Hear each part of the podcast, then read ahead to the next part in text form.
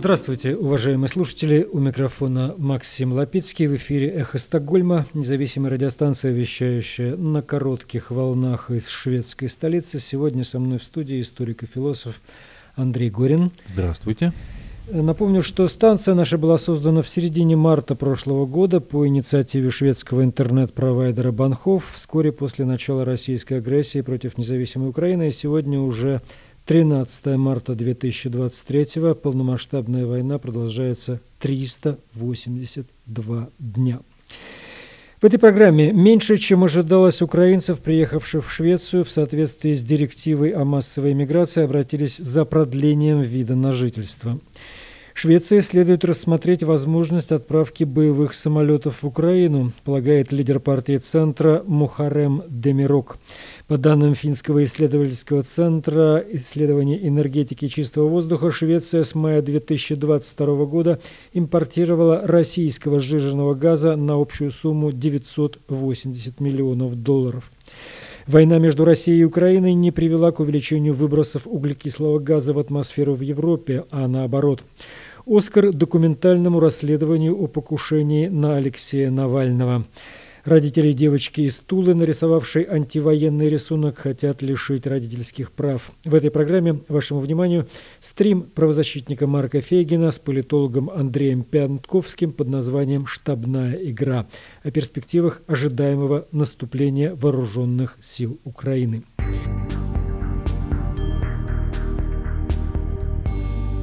Вы слушаете «Эхо Стокгольма». Итак, меньше, чем ожидалось украинцев, приехавших в Швецию в соответствии с директивой о массовой миграции, обратились за продлением вида на жительство. Шведское миграционное ведомство пока не знает, связано ли это с тем, что некоторые из них покинули страну. Вопрос изучается. В марте прошлого года более 18 тысяч человек получили убежище в Швеции, однако общее количество украинцев, которые обратились с просьбой об убежище в общей сложности составило чуть более 49 тысяч. Они получили вид на жительство в соответствии с директивой о массовой миграции. Из них почти 40 тысяч человек были зарегистрированы в системе миграционной службы, но только около 33 тысяч отправили свое заявление на продление вида на жительство, которое, когда срок подачи истек в минувшую субботу. По словам Пера Меллера, руководителя отдела в шведском миграционном ведомстве, мы знаем, что происходит так называемая циркулярная миграция, что люди едут домой или едут в другие страны, и нас об этом не извещают, сказал чиновник. Вид на жительство для тех, кто его продлевает, действует до 4 марта 2024 года. Помогите беженцам из Украины вернуться домой после окончания войны. Таково послание вице-премьер-министра Украины Юлии Свириденко на встрече с министром рынка труда Швеции Юханом Персоном, сообщила редакция новостей шведского радио «Экот». По словам Свириденко, большинство украинцев хотят вернуться домой при первой же возможности.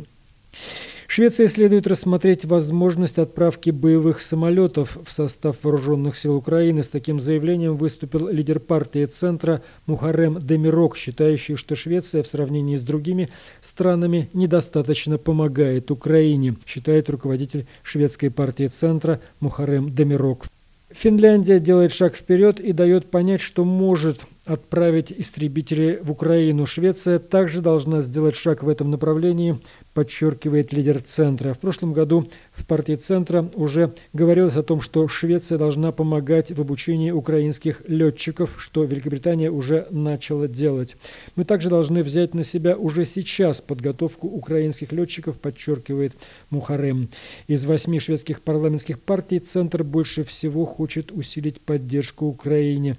Европейские страны находящаяся в авангарде, дают гораздо больше, чем Швеция. Эстония уже внесла более 1% ВВП, в основном в виде оружия. Норвегия недавно объявила о пятилетнем пакете на общую сумму 75 миллиардов норвежских крон, что составляет более 1% от ВВП Норвегии. Об этом лидер центра говорил в интервью газете «Автонбладет». При этом Швеция оказала помощь на 14 миллиардов крон, около миллиарда 400 миллионов евро, что соответствует примерно 25 сотым процента от ВВП, подчеркивают в партии Центра. И Центр предлагает следующие дополнительные шаги. Швеция должна обучать украинских летчиков-истребителей. Правительство срочно должно подготовить многолетний план того, как со временем можно увеличить военную помощь от Швеции Украине. Швеция должна увеличить свою финансовую поддержку Украине, чтобы она составляла полпроцента от ВВП до 30 миллиардов шведских крон. Швеция в рамках Европейского Союза должна выполнять координационную функцию для иностранной помощи Украине. Швеция должна также предоставить Украине двусторонний кредит, который они смогут использовать для покупки оружия у шведских производителей. Несмотря на то, что Риксдаг Швеции сразу после начала войны огласил решение о том, что Швеция должна как можно скорее прекратить импорт российских энергоресурсов, этого не произошло. По данным Финского исследовательского центра исследований энергетики и чистого воздуха, Швеция с мая 2022 года импортировала сжиженный газ на сумму 980 миллионов долларов, из которых 245 миллионов в январе 2023 года. Финская государственная компания «Газум» является ключевым игроком, импортирующим газ по контракту с российским государственным «Газпромом». Газ отгружается с терминала в Высоцке, который принадлежит известным российским олигархам, близким к Путину, и находится в санкционных списках Европейского Союза и США, а также «Газпром». В Швеции газ разгружается на терминале в порту Нюнисхам. В этой связи экологические активисты Greenpeace провели несколько акций, но газ продолжает поставляться. Любая страна может принять решение о прекращении этого импорта. Страны Балтии прекратили и запретили ввоз газа. Запрещен газ, ввоз газа в Великобританию. И, конечно, Швеция тоже может ввести подобный запрет. Но речь о политической воле.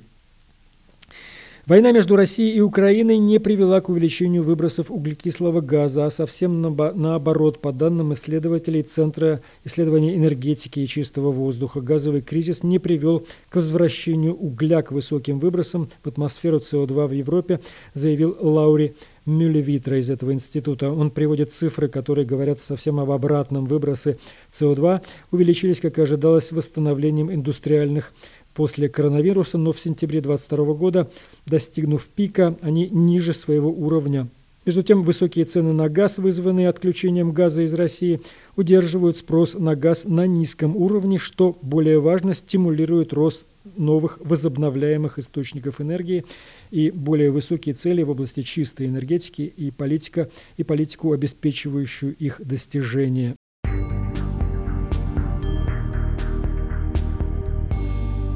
В эфире «Эхо Стокгольма» и сейчас у нас новости из России, все более удручающие. Андрей Горин. Тульскую школьницу хотят лишить родителей. Комиссия по делам несовершеннолетних подала иск об ограничении родительских правах против родителей тульской школьницы Маши Москалевой, нарисовавшей антивоенный рисунок. Еще в апреле 2022 года она нарисовала этот рисунок, что интересно, в школе на уроке изобразительного искусства – После чего в школу пришли полицейские и сотрудники службы опеки. На отца Маши составили протокол о дискредитации армии э, из-за поста российских военных. В декабре к ним снова пришли с обыском, э, а 1 марта э, его отца Маши задержали. Э, девочку, которую везли в приют отцу, которому суд назначил домашний арест, отцу так и не вернули. И вот теперь э, продолжается издевательство над над этой семьей. Э, руководство приюта и его директор не дают никаких, э, никакой информации о девочке э, на все вопросы, все вопросы и запросы, которые посылают правозащитники, игнорируются. Вот такая история, такая история происходит сейчас в Туле.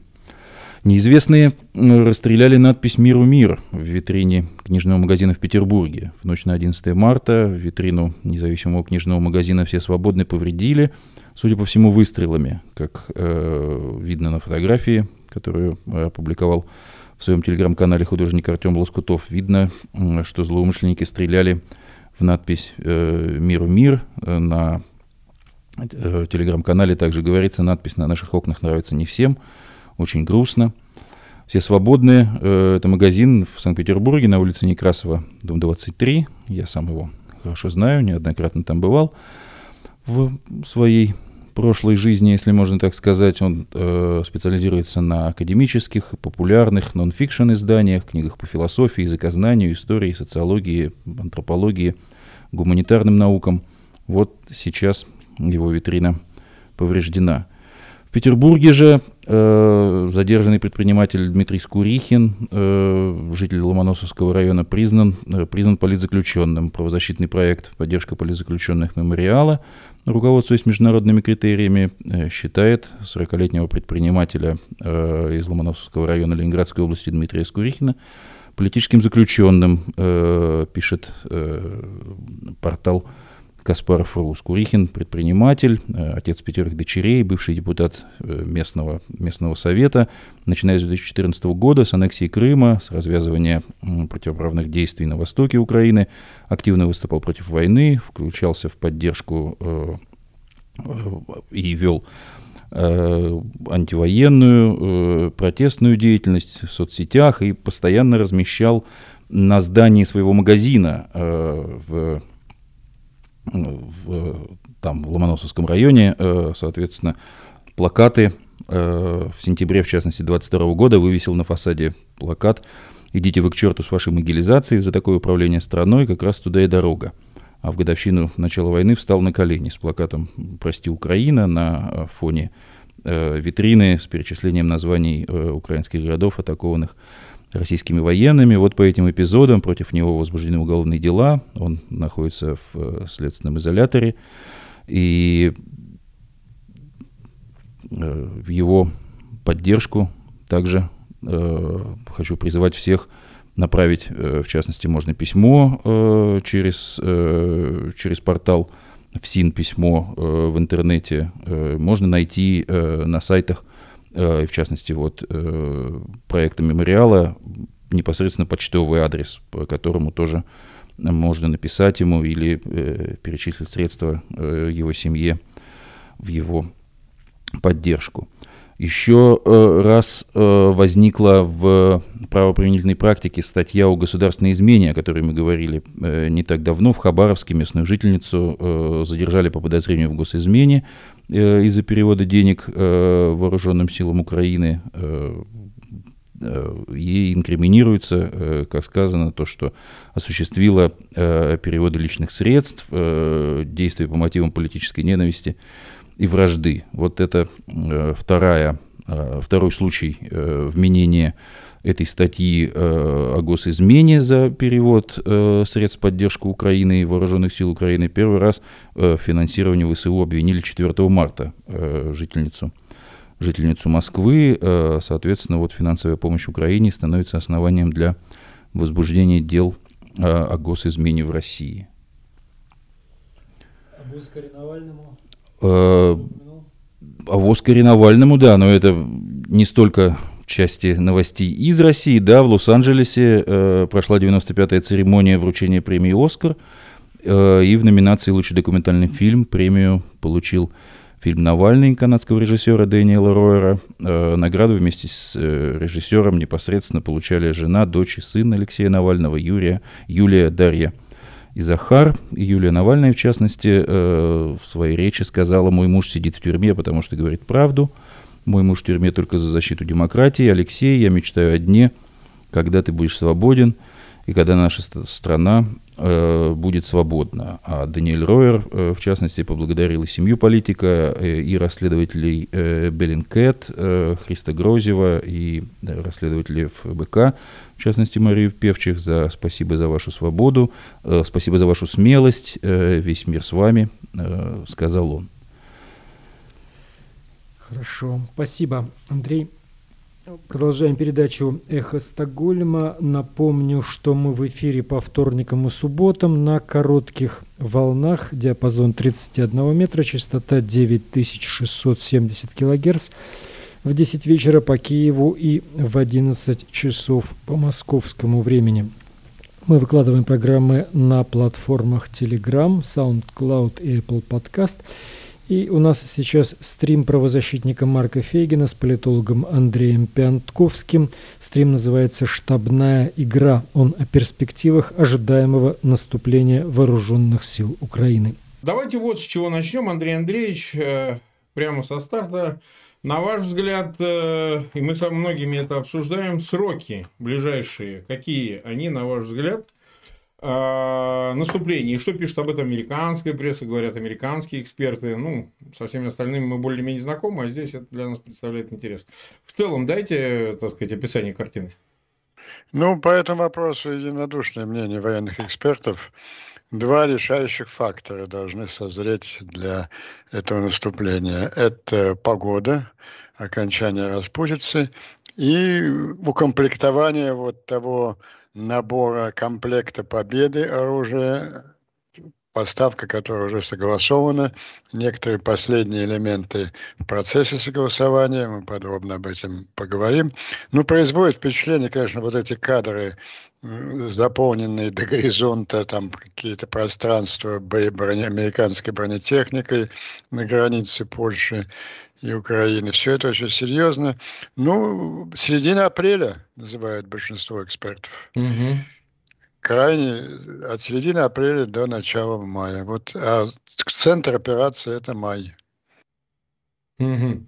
А, это май. А, вот смотрите, пишут, что 40% уже поставлено а, техники и вооружений обещанных. 40%. То есть, ну вот из Гдыни мы видим, из портов. А, на ваш взгляд, а, и как это выглядит? А, где будет первый удар, вообще говоря? Как это? Ну, опять же, мы не будем, мы, мы с вами не военные эксперты. Не военные, нет. Мы уважаем мнение тех людей, которыми мы коммутируем, контактируем в течение больше года. Их мнение очевидно. Ну, военный эксперт не был бы военным экспертом, если бы он не дал, по крайней мере, два варианта. Ну, да. Но центрально это, конечно, на юг. Это, ну, тем более, что тон задал генерал Заужный, один из участников той штабной игры, которую мы сегодня обсуждаем. Кстати, я хотел бы обратить внимание, что вот это портрет у нас Заужного и Мили – это не калаш. Ну это да, они встречались, это на их реальные встречи. Давайте да. тогда уже несколько слов сейчас поясню еще относительно нашего заглавия. Э, это не секрет, э, но для меня даже удивительно было, с какой откровенностью, ну, видимо, специально э, попросили их об этом. Многие средства массовой информации американские сообщили, что ну, в течение ну, почти двух месяцев, январь-февраль, на штабе американ, американской армии в Европе и Африке, есть такой штаб в одном из немецких городков, проходили штабные игры вот по наступлению решающему украинской армии с участием высших офицеров. Вы правильно сказали, это, что это совместная операция готовилась Пентагона и ну, Ну, то есть это, это пентагоновские генералы, они помогают в проектировании этого будущего наступления, правильно понимаю? Ну, даже не, я бы назвал это просто совместной работой, потому что обсуждаются, естественно, все разведывательные вопросы, вся информация о противнике, а это, скажем, откровенно на 90% это возможности американской разведки. И на решающем этапе этих игр участвовали два первых лица армии Украины и Соединенных Штатов, председатель Объединенного комитета начальников штабов Геомарк Милли и, и Заужный, генерал Заужный. Вот. И подробности есть еще одна очень интересная деталь. Вот уже мы привыкли, какую важную роль выполняет в информационном пространстве наш друг э, и друг Украины, большой генерал Бен Ходжес. Да. Пос, после принятых высшим военно-политическим руководством Соединенных Штатов каких-то решений, он как человек, не связанный сегодня никакими официальными назначениями, но исключительно авторитетный в военной среде, он позволяет себе раскрыть некоторые практические детали этих принятых решений. Ну, например, вот он сыграл э, заметную роль в окончательном разоблачение, собственно, закрытие этой темы ядерного шантажа Путина.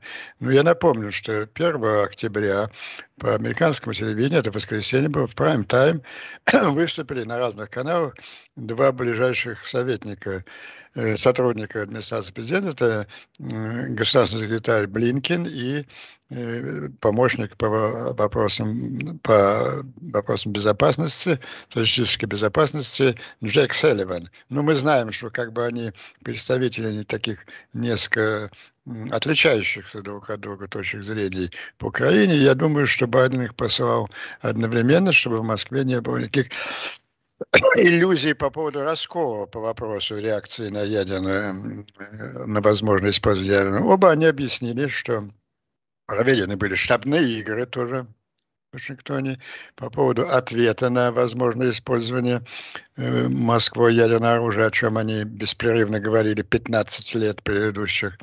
И было найдено решение. Э, вариант э, ответа ядерным ударом был отвергнут как э, аморальный и преступный. И решили, что накажут более болезненно Россию за эту акцию уничтожающим ответным конвенциональным ударом огневым с территории НАТО, ну, которая просто в течение там нескольких часов уничтожит российские остатки российского Черноморского флота, а несколько дней и испепелит просто всю российскую группировку. Ну, все понимают в Москве, что у НАТО есть для этого возможность, если какие-то первые 15 хаймерсов, которыми обладала Украина целый год, изменили mm-hmm изменили вообще всю стратегическую ситуацию на фронте, что сделают сотни томагавков или десятки там F-16, это все понятно. И кроме того, было, было Путину объяснено э, дополнительно, что его лично убьют. Вот все эти подробности, кстати, это сообщил mm-hmm. генерал Бен Ходжес, потому что Селливан и и, и, и Блинкен ограничились только двумя формулировками. Один сказал «horrific будет последствия», другой «катастрофик». Потом вышел на экраны генерал Бенхожес и вот э, подробно рассказал. Ну и с тех пор э, Путин сменил пластинку. Он заорал, что, а, во-первых, мы никогда это не думали, ядерная война невозможно, не может быть победитель, да нам это и не нужно. Мы сейчас эту Украину вгоним в каменный век конвенциональным оружием. И вот начал ту программу уничтожения украинской структуры, которая э, вот с 10 октября начались эти атаки. Это я вот просто проиллюстрировал функции, которые выполняет Генфор. Такой разъясняет российским реципиентам, э, тем, кто до конца не понял смысла высказываний больших начальников. И он же выступил, и неоднократно он выступал э, против, после окончания вот этой штабной игры, докладывал фактические результаты. Ну, у нас еще, обратили внимание на нашем пробью, карта. Это та карта Крыма, которую генерал Ходжес демонстрировал ну, на массе каналов, поясняя, что заключительная разрабатывалась операция, ну, ту, которую уже набросал штришками Э, генерал Залужный в своем интервью «Экономист» в начале декабря. Помните, я стою mm-hmm. 84 километров от Мелитополя, я готов пройти этот путь, взять этот город, э, обрушить систему российской обороны, выйти э, на побережье. Э, только мне там нужно вот 300 танков, 700 гаубиц, 700 бронетехники. Ну, мы видим сейчас, уже визуально видим, что танков там, что ему все это, все эти бронетехники, гаубицы, боеприпасов выдано намного больше, чем э, он просил или требовал. Вот. И оттуда, уже взяв Мелитополь, э, можно уничтожать э, всю крымскую группировку, а это приведет и к, не только к военному, конечно, но и к политическому коллапсу путинского режима. Вот такой сценарий победы намечен, разжеван. Остался один нерешенный вопрос, очень важный, и на нем тоже заострил внимание Ходжес. Мы, мы все видели э, карту сейчас Украины, оккупированной территории, которая покрывает э, огне, огневое воздействие хаймерсов после mm-hmm. расширения вдвое, ведь недавно их диапазон воздействия увеличен с 80 до 160 километров, благодаря тому, что переданы в большом количестве так называемые ground launch small, small diameters бомб, такие летающие бомбы. Они покрывают сейчас всю оккупированную территорию. Уже все это было продемонстрировано по военным объектам э, в Мариуполе, кроме южной части Крыма и Севастополя, что вот совершенно необходимо Э, наносить удары по целям, там это основные базы и пункты управления российской армией. И генерал Хожес подчеркивает, что для этого, конечно, необходимы, необходимы этаксы. В связи с этим обращает на то внимание э, серия публичных заявлений украинских руководителей в последнее время, которые чуть ли не кровью клянутся, что они не будут наносить, э, когда они получат э, более дальнобойные ракеты, они не будут наносить удары по собственно российским территориям. Но это согласие украинцев на довольно нелепое, с моей точки зрения, ограничение и наложенное на, себе, на самих себя табу американцами не передавать э, украинцам оружие, которое может наносить удары по, собственно, российской территории. Как они для себя объясняют, ни в коем случае не допустить эскалации конфликта. Mm-hmm. Вот если я позвольте, я на этой формулировке остановлюсь подробно. Давайте. Мы и в прошлый раз говорили, она ведь центральная. Послушай, что значит не допустить эскалации? Путин э, довел эскалацию до открытой, до уровня э, геноцида украинского народа. Когда он объявил, другое дело, что не так удачно, как ему хотелось, идет вот эта кампания уничтожения украинской инфраструктуры, но цели-то ее он не скрывает. То есть разговоры о не допустить эскалации, это разговоры только о самоограничении, о ограничении самих американцев или украинцев. В чем смысл вот этой недопуска эскалации раскрывается в другой, тоже неоднократно повторяемой формулировке. Ни в коем случае не допустить прямого столкновения вооруженных сил Российской Федерации и НАТО. Это такая формула, которую они еще весь, весь 21 год появляли, повторяли. Помните, всегда появлялись каждое утро чуть ли не Столтенберг или Байден повторяли, ни в коем случае наша нога не будет, там нога американского пехотинца на территории Украины, ни в коем случае no-fly zone, и ни в коем случае не допустить прямого столкновения э, НАТО и Российской Федерации. А что они, собственно, так боятся этого прямого столкновения? Вот понимаете, в чем дело? Обрану, обнаружился один общий интерес э, Кремля и Вашингтона или вместе, скажем, Вашингтона и Брюсселя. Это интерес как раз не допустить этого столкновения. Почему? Ну, мне ясно, почему э, это важно для Москвы. Ведь смотрите, все эти турбопатриоты, ну, орут каждый день. Нужно стрелять по э, конвоям с оружием. Вот смотрите, там эти танки в Польше. Нужно все это... Нужно да стрелять, они не могут. Нужно стрелять по... А они этого не могут, потому что если они ударят по, э, по территории НАТО, то американцам придется за свой базар ответить. Ведь э, те же Байден и, и, и Столтенберг оправдывают, оправдывают тот факт, что их войска не будут прямо участвовать в защите Украины, все время говорят, ну уж если на территорию НАТО, вот именно каждый инч, за каждый инч Article 5 territory мы будем отважно сражаться и все. То есть э, русские прекрасно понимают, что их удар по этой территории, по территории НАТО, по каким-то конвоям, по тем складам с оружием в Польше, немедленно вы, вы, э, вызовет огневое воздействие э, действия НАТО, которым в течение нескольких дней, так же, как, так же по тому же сценарию, который объяснял Ходжи в случае использования ядерного оружия, русская армия потерпит поражение.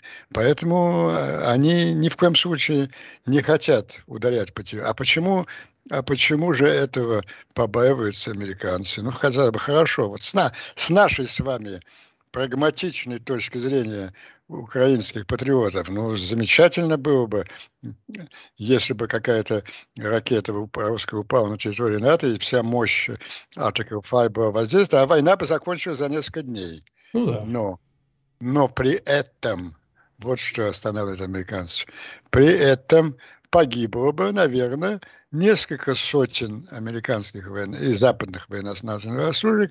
Ну и Путин, наверное, размахался бы, ну не ядерным, с ядерным ему сказали сразу, что убьют, но размахался бы, наверное, и по городам. Ну, короче говоря, в этой четырехдневной заключительной фазе войны, в которой российская армия была бы уничтожена, погибло бы несколько сотен западных военнослужащих, возможно, несколько тысяч э, западных мирных жителей. Вот это для Запада неприемлемая цена.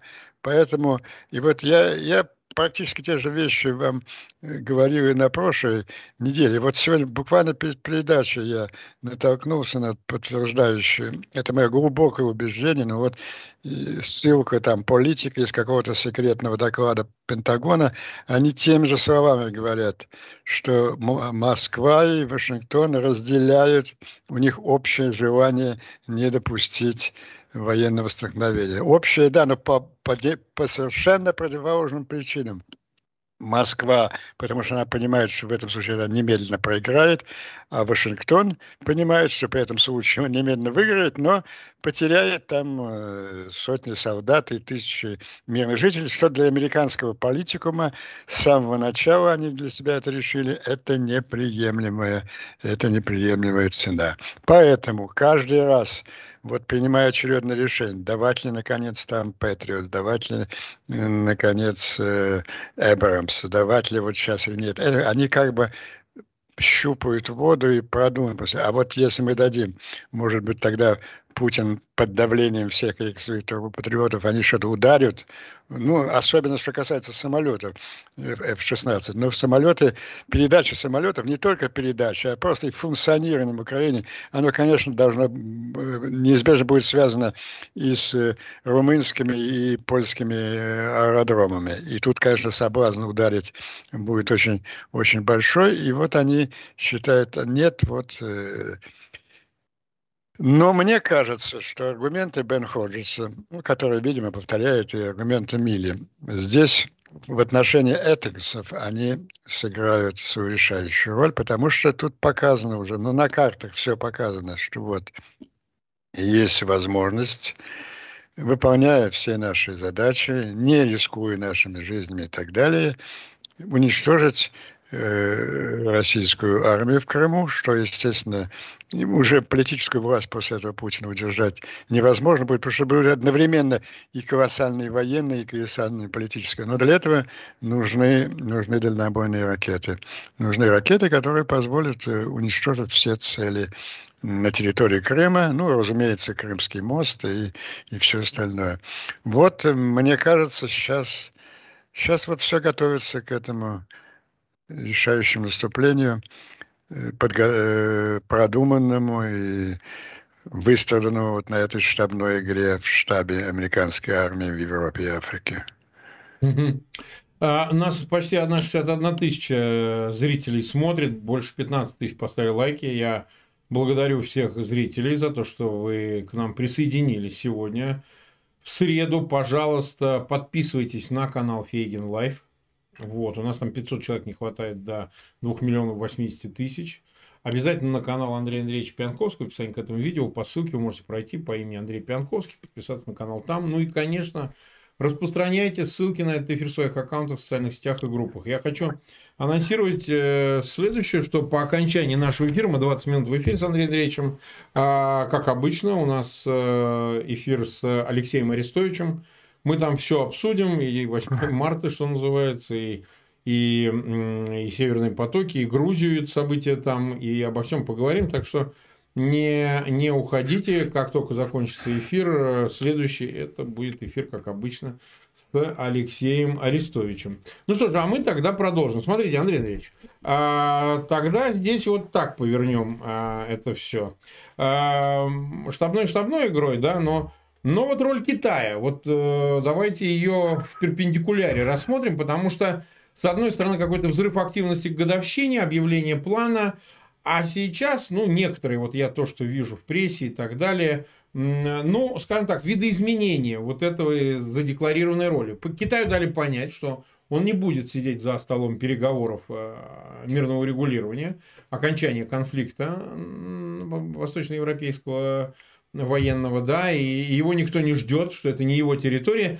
И складывается впечатление, что, в принципе, с общей концепцией они смирились, но продолжают какую-то вести игру с Москвой, и, и э, она, в общем, не знаю, по вашей оценке в целом, как влияет на перспективу событий, начиная от поставок оружия и заканчивая, ну, скажем так, э, вот этим репрезентацией. То есть вы не с Москвой разговариваете, вы с нами разговариваете. То есть Китай, в общем, дает понять, давал понять Вашингтону, что, в принципе, с ним надо решать вопрос урегулирования конфликта, а никак не с Путиным, с которым и так никто не разговаривает. Вот э, вы видите здесь какую-то дополнительную компоненту китайскую в связи вот со всем, что перечислено выше, о чем вы сейчас рассказали, и невозможности ударов по конвенциональной территории, обхождения этого вопроса, но и одновременно готовность ударить в случае, если какие-то обстоятельства к этому расположатся. Э, Все-таки о Китае давайте действительно поговорим. Что вы думаете? Ну вот, мне кажется, Китай ведет игру не с Москвой, Китай ведет игру большую с Вашингтоном. Ну, ну несомненно, и, да. Не, ведь там и не столько даже геополитический, конечно, вопрос Тайваня все время присутствует. Ну, Украина внесла значительный вклад в, в это вопрос Тайваня. Мы же понимаем, что если бы э, планы американской разведки оправдались и в течение пяти дней Киев был взят, то то все, судьба Тайваня была бы решена. Это была такая демонстрация э, американской и западной беспомощности в целом, что это бы разрушило всю ту с трудом создаваемую на тех, э, Индо-Тихоокеанском регионе э, систему союзов, там Япония, Австралия, Индия, Южная Корея и так далее. И Тайвань был бы уже в составе Китая. Вот. Э, у них громадная экономическая игра. Это не игра, это жизнь. Они сиамские близнецы. Разрыв такой серьезной экономических связей э, ну, нанес бы очень серьезный удар э, и Соединенным Штатам, и американскому потребителю, но китайскую экономику просто разрушило бы. И вот все заявления последние американского руководства показывают, что они готовы пойти на этот риск. Причем тут еще э, эта готовность усиливается тем, э, любопытная позиция республиканской партии. Но ну, мы, что касается Китая, они же расколоты республиканские. Ну, есть вот такая традиционная трамповская сволочь, слава богу, они в меньшинстве.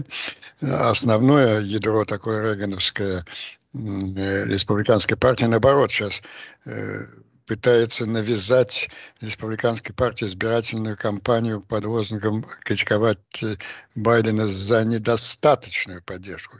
Но тем не менее, все-таки по украинской вопросе партия не едина. А вот по вопросу Китая республиканцы абсолютно такие единые ястребы, и они давно уже критикуют Байдена за недостаточно жесткую позицию. То есть Америка готова очень жестко наказать Китай за любые возможные такие ну и какая-то помощь идет сейчас такие какие-то там чипы второй свежести передают еще что-то но у Китая вот аналитики э, нам подсказали, что у Китая есть серьезные возможности э, по дронам. Это гораздо более э, развитая у них система оружия, чем в Иране. И, а с другой стороны, по борьбе с дронами, самолеты они могут подбросить, ну и большое количество боеприпасов. В любом случае, это единственная потенциально, который может обсуждаться как союзник и поставщик оружия России, технологически более развитая, чем Россия держава. Кстати, вот в этом контексте э, приятно, наверное, будет убедиться российским руководителям, но это и так было ясно. А сейчас во всех этих просьбах о китайском оружии наглядно подчеркивается факт, что э, Китай уже в другой совершенно принципиально технологической теории развития. Еще раз повторяю, повторю, мне кажется, что не пойдут китайцы на это серьезную помощь. А вот утечки всякие о том, что вот мы рассматриваем, мы обсуждаем, это их аргумент, это инструмент для давления на Соединенные Штаты в тех серьезных для них экономических вопросах, э, которые для них да, более жизненно важны, чем судьба путинского режима. Кстати, рискну, я такой человек рисковый, рискну опять ошибиться в прогнозах. Вот мне я как-то сомневаюсь, что 21 21 марта товарищ Си приедет в Москву и встретится с товарищем Пу. Ну, пока это не подтверждено нигде. Ну вот э, несколько дней назад они же в Москве уже радостно квакали, что все. А вот мне кажется, что не... Потому что товарищ типа он может приехать по большому, по крупному поводу такому. Ну, конечно. Э, за санитарным самолетом забрать товарища Пу на длительное лечение в одном из тибетских монастырей. Ну, это крайне это, такая история. Ну, это, это ситуация, что вот для этого он готов приехать, а так по мелочам... А не там, посередине войны или там, ну, во второй ее половине, но с неявным после. После, после вот этого сражения майской-июльской, кстати, возвращаясь к нему, если мы китайскую тему закрыли более-менее, более я хочу э, вот просто как бы подвести итог предыдущих наших рассуждений. В чем вот это сражение будет решающим? Или, значит, оно политически похоронит путинский режим, и тогда возникнет формула «товарищ Путин совершил, допустил ряд серьезных ошибок в украинском вопросе», и они отойдут на линию 91 -го года. Или, если это наступление не удастся, ну, в частности, потому что по какой-то мудацкой причине, может, они так атакамсы и не дадут. Кстати, что касается самолетов, мне кажется, там тоже достигнуто решение. Ну, F-16, ну, они уже по времени не подоспеют. Да, ну, положительно то, что украинские летчики действительно, действительно обучаются и в Великобритании, и в Соединенных Штатах, и в Польше. Все подтверждено. Но все это, все это надо было делать несколько месяцев назад. Но принято решение давать МИГи, давать МИГи советские с ракетами, с крылатыми ракетами. Вот какими, не ясно. Обсуждается американский вариант, но уж Сунок же обещал почти клятвенно, что мы первые давали танки, мы первые дадим и ракеты, и самолеты, причем ракеты, это так Storm Shadow, достающие Москву спокойно. Вот. Ну так, если в случае успеха этой операции, мы обсудили ее политические последствия, а в случае ее неудачи, тогда вот осуществится мечта Путина сегодняшняя.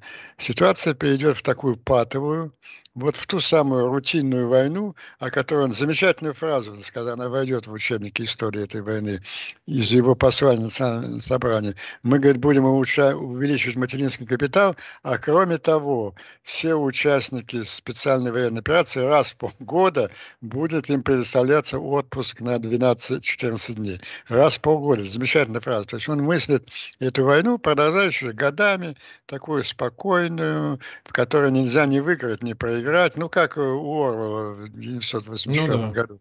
Война и Астазия и Севразия. Это же война не грозила власти Большого Брата, она просто вечная.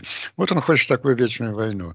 Понимаете, я же еще раз подчеркну, что э, две войны он же проиграл. Начинал-то он э, свою войну «собирайте манатки, убирайтесь вон», как Четвертую мировую, как реванш за поражение Советского Союза в Третьей мировой. Но он ее проиграл довольно быстро.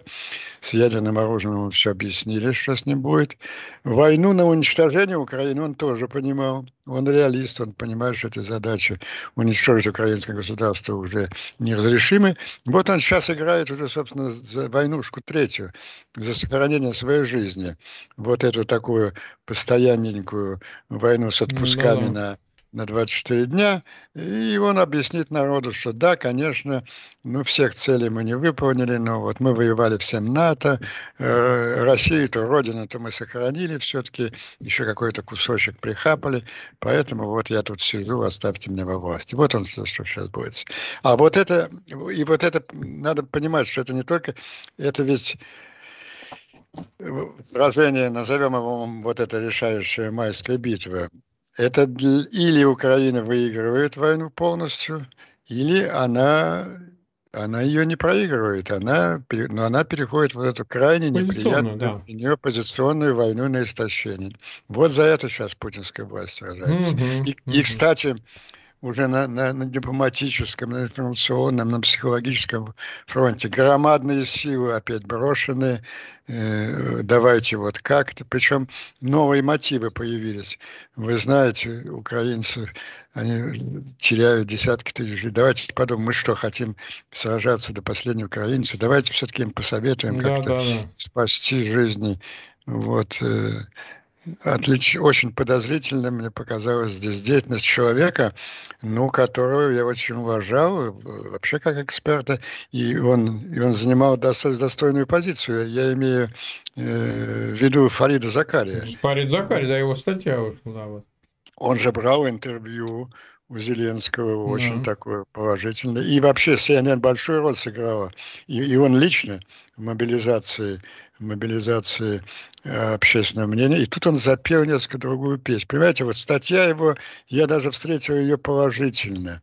И я как-то искренне почувствовал, что вот он действительно, он друг Украины, он борется за ее победу, но он понимает, какие невероятные усилия, какие невероятные жертвы. И вот он при, предлагает план, который, между прочим, если бы он был предложен в Стамбуле, Украина тогда бы согласилась. Да. Ну, в деталях, не будем в детали, по сути, этот план – это возвращение к линии 23 февраля, но полные гарантии Украины безопасности. Ну, фактически принятие ее в НАТО, даже вот э, да, не, да, помню, да. не помню. Ну, да. размен, размен на фактически... Ну, я думаю, э, в Стамбуле Москва, э, Киев на это согласился, но после Стамбула произошло очень много, ну, включая вот ежедневные чудовищные преступления российских властей. Последние, вот мы видели страшную сцену. Вот, и мне показалось, что да, вот он искренне хочет, потрясен. Вот, но меня совершенно поразило его след, его вчера, по-моему, или позавчера я видел его интервью Шольца. Ну, Шольц был в Вашингтоне. Кстати, очень позитивно прошла встреча оба президента снова подтвердили условия победы Украины, никаких переговоров, пока Путин не готов уйти и так далее. Так вот, после уже переговоров, причем переговоры были такие в очень деловом стиле, они специально не проводили пресс-конференции, угу. и даже со встречи Тих, такая... Тихий визит его называли в Да, такая прессе. деталь, телохранители были удалены со встречи. Вот, так потом Э, Фарид провел интервью с Шольтик, он просто нагло его давил что вот, слушайте, что вы хотите, чтобы Украина, повторяю эти свои аргументы, украинцы все погибли. Они же никогда уже, уже пошел намного дальше своей статьи. Они же все равно, не, что вы думаете, что они смогут э, э, вернуть себе Крым? Да не смогут, а вы что, будете, будете их подталкивать? Вы, вы собираетесь encourage, вы собираетесь их подталкивать на освобождение Крыма? Надо сказать, что Шольц держал это самое так называемое ливерное колбаса, он очень достойно держал выражался. Он повторял правильные формы политические. Вы знаете, это э, Украина под, э, подверглась агрессии, она героически сопротивляется. Это ее решение, как освобождать свою территорию, на какие мирные. Ее, это ее решение. Мы здесь никого не подталкиваем. Ну, вы знаете, я не... То есть Фарид Закария – это он же, в отличие от некоторых американских президентов, он никогда не проводил в Москве конкурсы красоты таких блядских, то есть компромата на него никакого нет. Он, ну, он, наверное, мультимиллионер, я, я не знаю, а, что... Он был редактором ведущих изданий. Да, да, ну что вы, ну и фигура, репутация колоссальная. Я не понимаю, но он явно был ангажирован вот в, в этом, в проталкивании. А это то, что сейчас хочет Путин. Любыми... Причем, вы знаете, он уже он уже размывал даже свой планчик, который был привлекательным вначале. Вначале было четко сказано, уходят Э, в статье, вот, которую мы все читали в CNN, уходят на 23 февраля, потом будут длительные переговоры, а вот оста... Э, Украина, тем не менее, входит в состав НАТО, тем самым гарантирует безопасность. А тут вот, а не стоит ли вот ради спасения жизни, ради спасения будущей Украины отдать Крым, отдать, да, ну, просто работу, ну, страшно подумать. Ну, какая сумма должна быть заплачена этому человеку, чтобы он начал повторять кремлевские методички? Я, я не представляю. Ну, в общем-то, для них деньги могли 100 миллионов заплатить. Вот Раудугина недавно схватили за руку в швейцарском банке, тогда начались переводил туда громадную сумму. Может, из них 100 миллионов для Фарида Закария. Ну, вот меня опять будут критиковать, вот такого великого человека. Но, но не, невероятно вот это изменение поведения в такого два этапа. Сначала та еще статейка, которую можно еще понять, а тут он работал как просто путинский пропагандист, обрабатывал Шольц.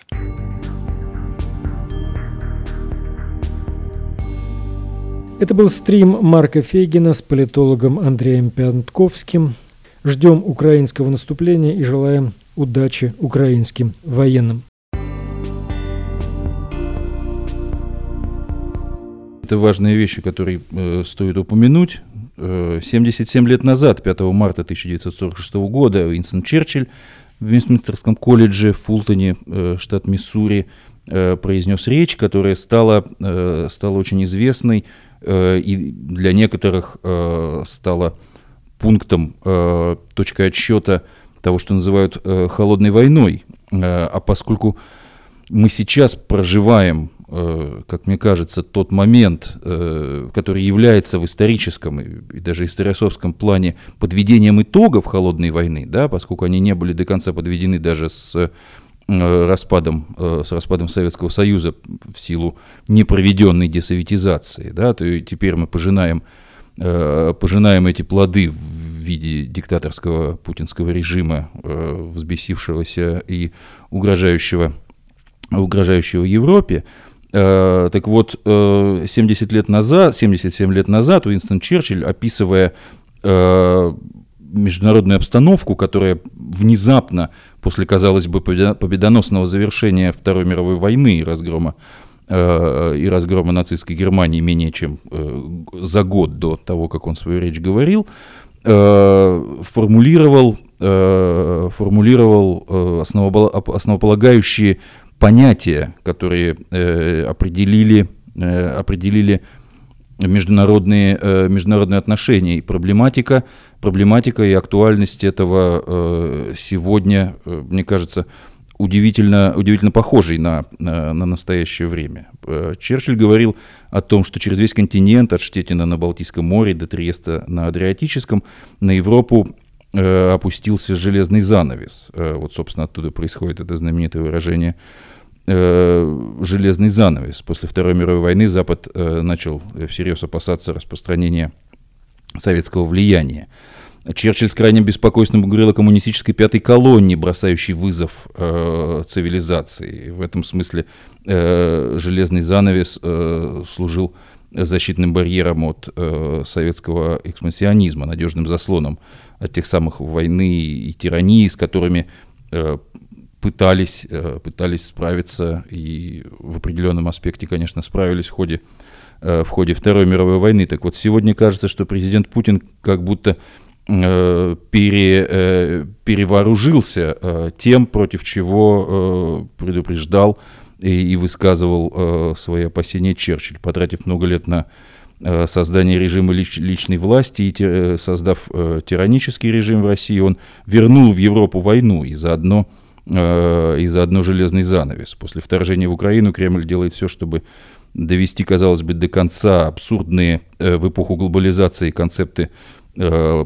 суверенитета в кавычках полного и импортозавещения, что на, на деле означает разрыв политических, культурных, экономических связей с развитым миром. Так что закономерно, что сейчас этот железный занавес во многом э, строят с той стороны, с путинской стороны, с целью э, уже самосохранения режима, а не столько э, идеологической, идеологической экспансии. Потому что путинская Россия, э, в отличие от послевоенного, допустим, Советского Союза, не представляет собой безусловной военной силы, безнадежно увязнув э, в войне в Украине. И коммунистическая пятая колонна, о которой говорил тогда Черчилль, представлявшая тогда достаточно организованное, достаточно организованное политическое идеологическое движение, действовавшее в том числе и в свободных странах, сейчас сменилось группой крайне правых, фриков, можно сказать, коррумпированных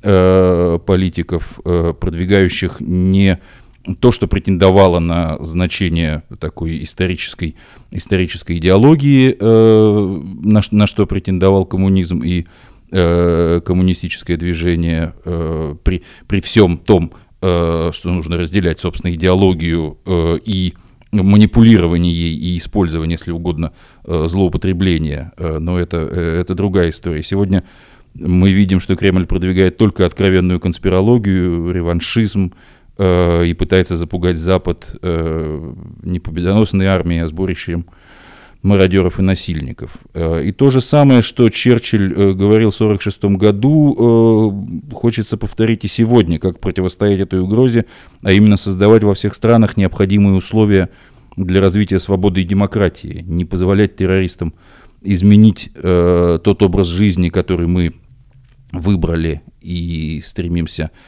и, и в котором э, стремимся проживать э, свою жизнь, выборы, голосование, свобода, независимые суды, развитие всех институтов гражданского общества. Этот рецепт, сработав тогда, стал залогом успеха в холодной войне, сработает и сейчас, тем более, что противник у западной цивилизации, у свободного мира сейчас – совсем не тот, э, каким он был в 1946 году.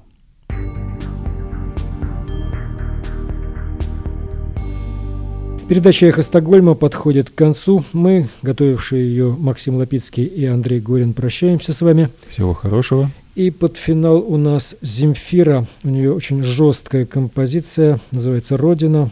На самом деле композиция состоит из рефрена «Мы научим тебя родину любить. Мы научим тебя, сука, родину любить Целовать ее ботинки и подошвы Мы научим тебя, сука, родину любить Настоящее, грядущее и прошлое